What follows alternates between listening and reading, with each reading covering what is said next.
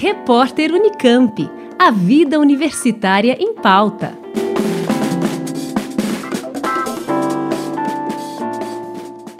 Quando nascemos, não há como saber precisamente como será nosso desenvolvimento corporal. Atualmente é comum vermos adolescentes, tanto as meninas como os meninos, muito altos, mas o contrário também ocorre.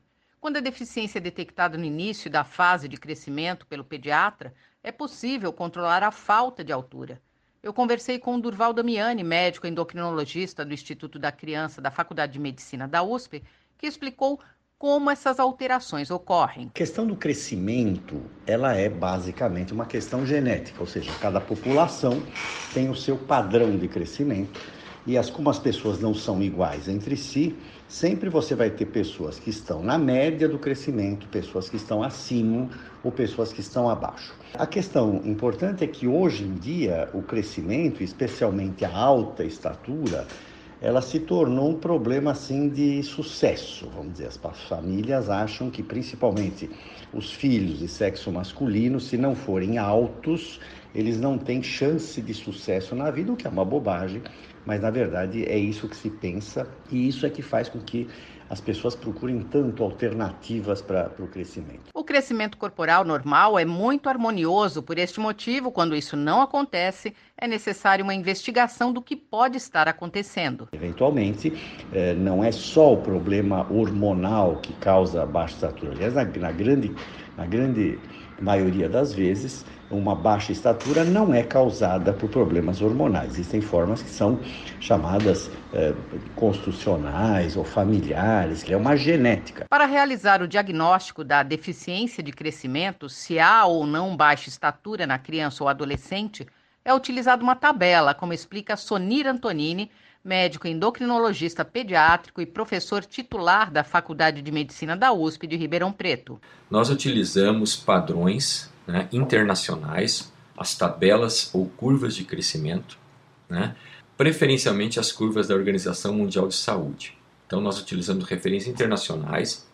É importante mencionar que essas curvas da OMS que nós utilizamos como referência, né, porque é normal e porque é deficiente em termos de crescimento, elas foram feitas, né, elas foram construídas a partir do estudo de crianças normais dos cinco continentes, inclusive do nosso país do Brasil, então, são dados que representam bem a diversidade né, genética e de estatura da população mundial. Meninas muito altas ou meninos muito baixos se incomodam com essa realidade. Por este motivo, quanto antes a deficiência for identificada, melhor, diz o doutor Damiani. Quanto mais cedo você investigar, melhor porque você vai eventualmente detectar uma causa, vai propor um tratamento e a sua chance de levar essa criança de volta à, à normalidade do crescimento, ao seu canal familiar de crescimento, ela é muito maior.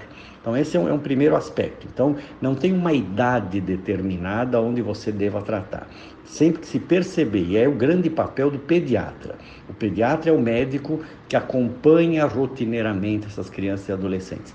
Então ele percebeu que uma criança ou está acelerando muito o crescimento, ou está retardando o crescimento, que é muito mais comum, ele deve chamar atenção, ele deve tentar saber se, o que está acontecendo e, eventualmente, ele vai encaminhar para um especialista, ele vai encaminhar para um endócrino pediatra que vai fazer uma avaliação global dessa criança e vai, por exemplo, propor um tratamento que, entre outras coisas, pode ser hormônio de crescimento. Você começa a tratar quando você percebe que tem um problema, em qualquer idade. Agora, existem limites de tratamento. Por exemplo, uma criança que já tá, já é um adolescente, já terminou a sua puberdade, já tem uma idade óssea, já tem um osso que já não tem mais condição de responder ao crescimento, esse não tem indicação de tratamento, ele já atingiu a sua altura final.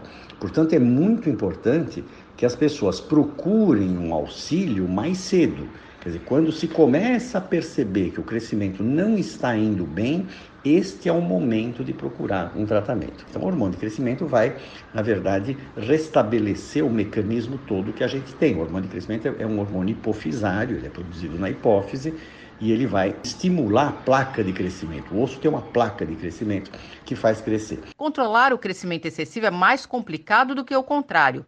No entanto, o uso de hormônios é muito seguro. Nós não temos um remédio para parar a alta estatura. A alta estatura é sempre um, tra um, tratamento mais complicado do que a baixa estatura. Então, às vezes, você antecipa a puberdade justamente para que as cartilagens de crescimento se fechem.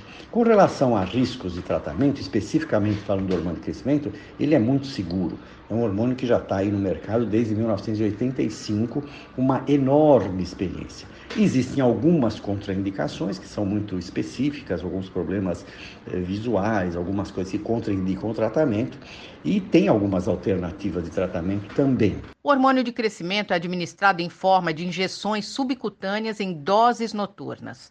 O Dr. Sonini explica que o crescimento corporal ocorre até o final da puberdade, quando os hormônios sexuais, que atuam na mesma placa de crescimento, param de se multiplicar e as pessoas entram na estatura adulta. Ele também destaca que o tratamento para essa deficiência é caro, mas coberto pelo SUS em situações específicas. Nós, a cada 3, 4 meses, reavaliamos esse paciente, tanto do ponto de vista com exame clínico quanto com exames específicos, justamente para verificar não só a eficácia do tratamento, mas eventual surgimento de alguns efeitos colaterais que são muito raros nesse tratamento. O grande senão, o grande inconveniente, é mais que os riscos em si, é o acesso a esse tratamento. O hormônio de crescimento tem um custo bastante elevado. O Sistema Público de Saúde, SUS, por meio da Secretaria de Estado de Saúde, ele oferece tratamento gratuito para pacientes, para crianças e adolescentes que têm baixa estatura, causada pela deficiência provada, comprovada de hormônio de crescimento, e para algumas condições genéticas específicas.